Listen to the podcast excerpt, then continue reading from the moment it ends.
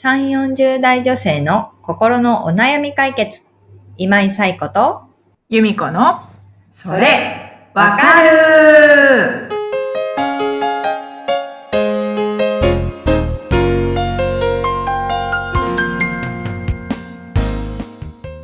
はい。というわけで、えー1月第2週のそれわかるが始まりました。ということでね、えー今日は早速ですけれども、お悩みお寄せいただいてますので、由美子さんご紹介をお願いします。はい。えー、ドーンさん42歳の方からです。はい。まもなく年末年始で3年ぶりに夫の実家へ帰省します。とても憂鬱です。私は32歳で結婚し、40歳で第一子を産みました。子がいない時も夫の両親や親戚に心ないことを言われてきましたが、コロナのおかげで産後は会わずに住んでいました。久しぶりに会って、また今度は高齢出産のことを言われるのかと思うとうんざりします。義理実家で心を無にするためにはどうしたらよいでしょうかというお悩みをお寄せいただきました。はい。ドーンさん、ありがとうございます。ありがとうございます。はい。ということでね、コロナで、えー帰ってなかったけれども、3年ぶりに、えーご主人の実家へ帰ると、帰省するということで、ちょっともう過ぎてしまったので、帰って、帰、帰省してからもうね戻ってきてるかなと、でしょうかね。はい。はい、思いますけれどもう、んちょっと間に合わずすみませんっていうところですけれども、すみませんででもね、うん今後も、あの、実家へ帰省するっていうことはあることかなと思ったので、うん。ここでちょっと一旦考えていきたいなというふうに思っています。で、まあ、ドーンさん自身はね、もう、えー、義理の実家に行ったら、心を無にするってことを決めてるわけですよね。そのためにどうしたらいいかなってことを知うんるところでね、あのー心を無にするってね、実際結構難しいかなっていうふうには思ってます。で、うん。自身はマインドフルネスとかを、そのカウンセリングの中とかでもやっているんですけれども、うん。マインドフルネスをするときにも言うんですけれども、結構、まあ、マインドフルネスって、あの、瞑想を取り入れたりとかするので、その、まあ、うん瞑想してるときには、ね、よくこう、イメージされることとしては、そのう、ん。せ正座してというか、正座して、こう、なんていうんですかね、手を組んで、あの、うん。心を無にして、頭を空っぽにしてみたいなのが、瞑想だと思うんですけれども、実際はでも、やっぱり脳っていろんなことが浮かんできたりとかするわけですよね。うん。で、そういう時に、あ、私はこう考えてるんだな、と思って、その考えを流して、呼吸に意識を戻すみたいなことを、まあ、瞑想の中ではやっていくんですね。で、じゃあそれが実家にかい、ね、帰省してる時にできるかというと、ね、まだお子様も小さくて、ね、そうん。のお子様の面倒も見なきゃいけない、まあ周りに気も使わなきゃいけないっていう中で、うん。なかなか難しいかなと思うんですよね。で、うん。そういう時に不意に言われた、なんかこう、心ない言葉に、で、うん。まあ怒りが爆発しそうになったりするのはなんとか抑えてるみたいな感じだと思っています。でも、えっと、まあ、マインドフルネスのその瞑想自体はその場ではできないけれども、その考え方自体は取り入れていけるかなっていうところでいくと、うん。なんかその言われたこととか、その状況とかを、まあ、客観的に見るっていうことで、その怒りに振り回されるのではなくて、今ここに自分はいるっていう状態を作っていくってことはできると思うんですね。。うん。で、例えば、なんかわからない、わわからなくはないけど、え親戚のおじさんとかが、なんか言ってきたりするわけですね、心ない言葉を。うん。言ってきた。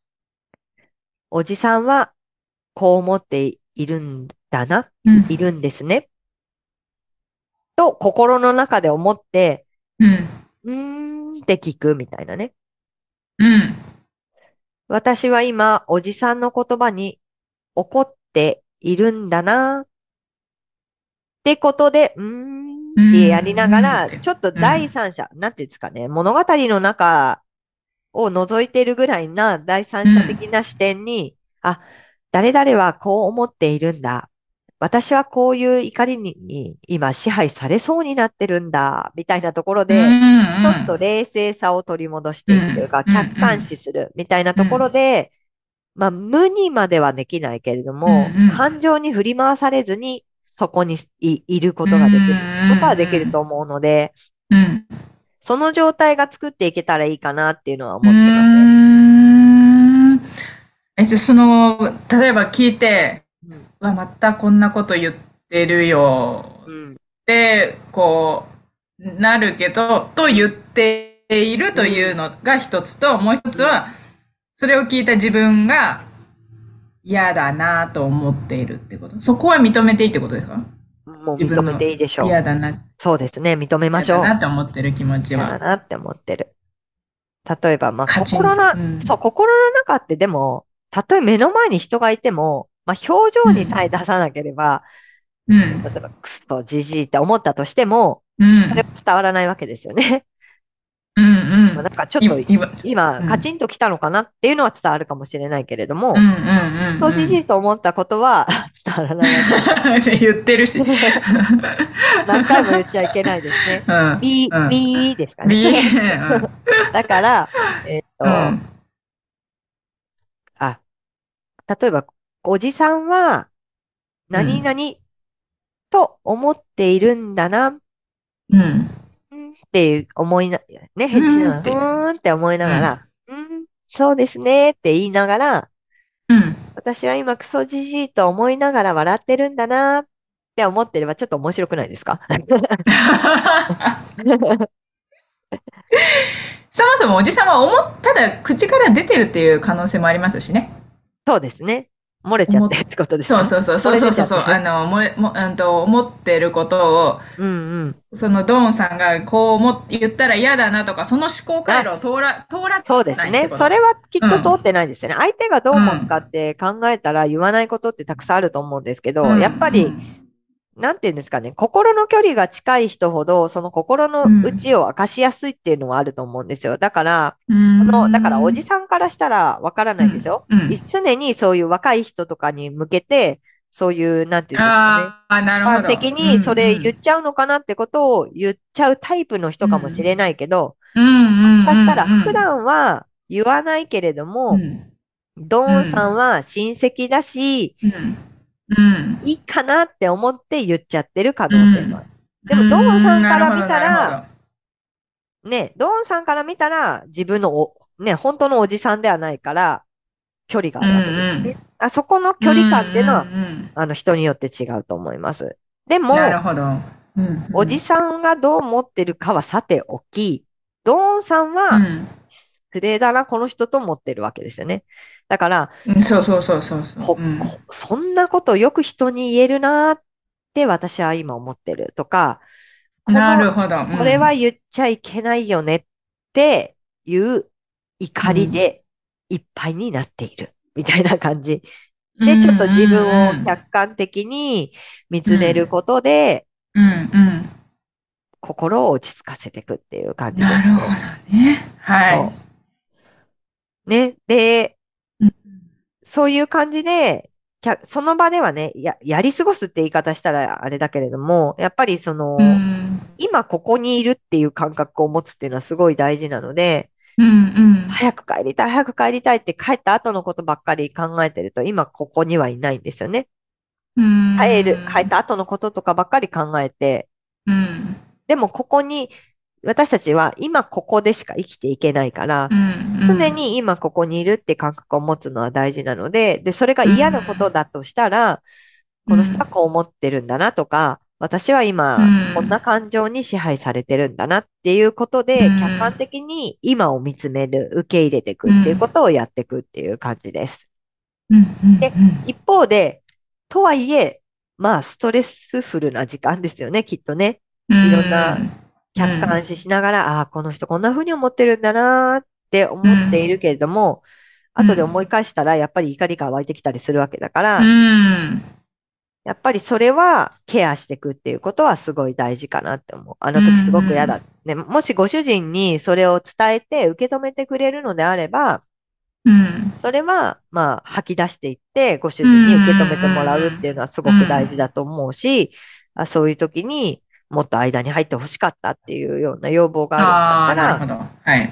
それもね、あの、伝えてもいいのかなっていうのは。でも、まあ、ご主人にはご主人のね、言い分とか、いろいろあると思うので、まあ、そこはそこでちゃんと聞きつつですけれども、うんお互いに、あの、どそれに対して、その出来事に対してどう思ったかっていうことは、伝え合うっていうのは大事なんじゃないかなっていうのは思ってます。うんね。で、話は変わって、でも無にしたいっていう気持ちがあるっていうことだったので、うん。まあさっき言ったみたいにその場で無にするって結構難しいとは思うので、後でうん。心を無にして何も考えずになんかこう、すっきりする時間が持てたらいいのかなっていうところで、うん。さっきうん。ね、由美子さんと写経の話をしてたんですけど、はい。ね、写経すると本当に無になるよねっていう話をしてたんですよね。そうそう。でもなんかね。そうそうそう。そう、ね、だからといって、じゃあお寺まで行って写経するのかというと、結構ね、時間がなかったりとか、うん。まあ、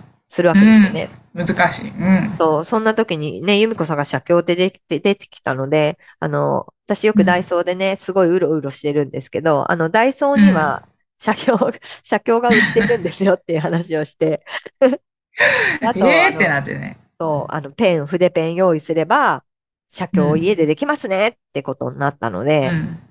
まあそんな方法もあるよってこと。だから、でうん。も写経ってなんで無になるかって考えると、何かこう、やるべきことが決まっていて、うん。それに集中して取り組む時間っていうのは、うん。他の物事を考えなくていいいいわけですよね。だから、まあ写経じゃなくてもいいんですけど、うん。なんかそういう時間を持って、うん。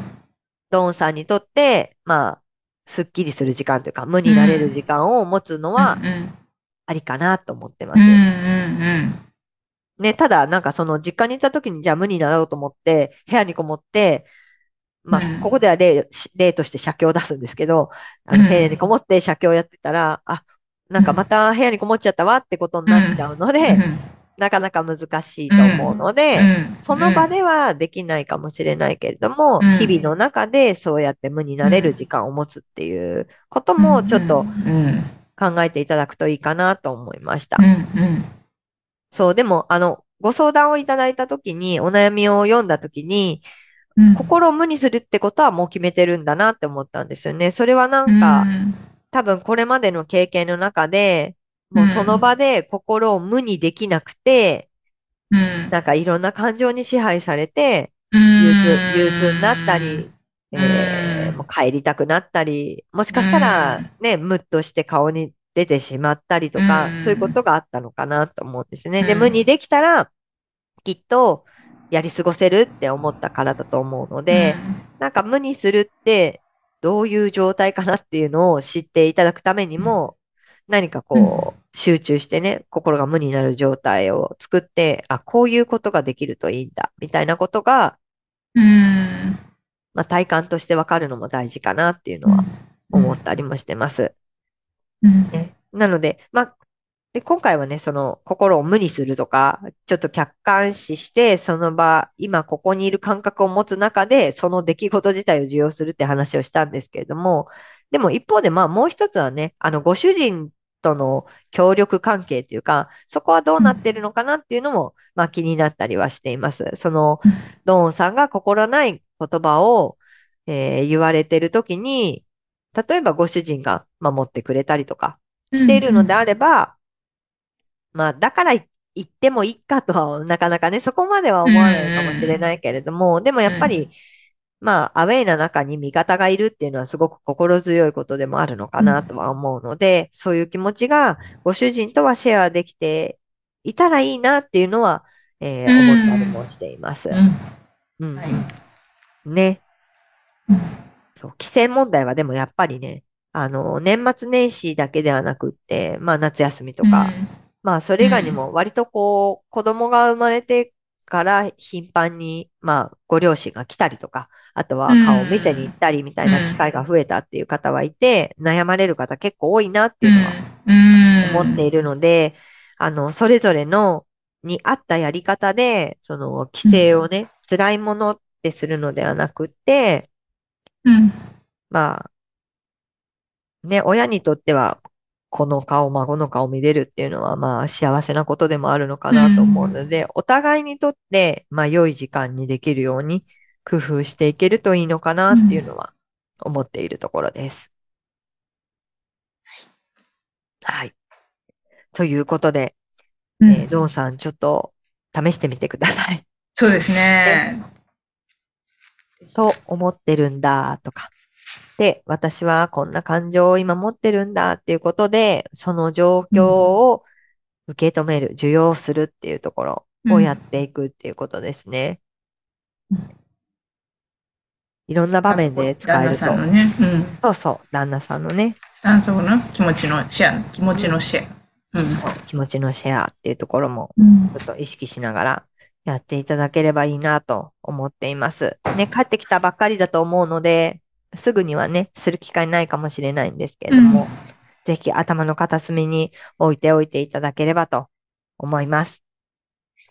はい。ということで、えーこの、えー番組では皆様からのお悩みをお寄せいただいております。ゆめこさんご紹介お願いします。はい。番組では皆さんからのお悩みをお待ちしております。番組ポッドキャストの各エピソードページにリブラボラトリー公式 LINE の URL を載せています。公式 LINE を登録後、メニュー画面よりお悩みを投稿してください。皆様からのお悩みお待ちしております。お待ちしております。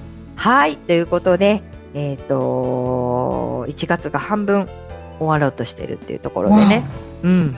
なんか、冬ってでも、なんかイベントがいいろいろあって、ね、お正月が終わったら、なんとなく気持ちですよ。私の気持ち的に次受験みたいなことだったりとか、あとは、えーバレンタイン、ホワイトデーみたいなこと、うん卒業、卒園、え入学式みたいな、なんかこう、走り抜けていく感じがするんですよね、うん1月から3月って。なので、でもね、あの、さっきも言ったみたいに、私たちは今ここでしか生きられないから、一日一日をね、大切にしていく意識を持っていきたいな、というふうにも思っています。ということで、また来週元気にお会いできればと思います。ということで、皆さん、えー今日もありがとうございました。また来週、さようなら。さようなら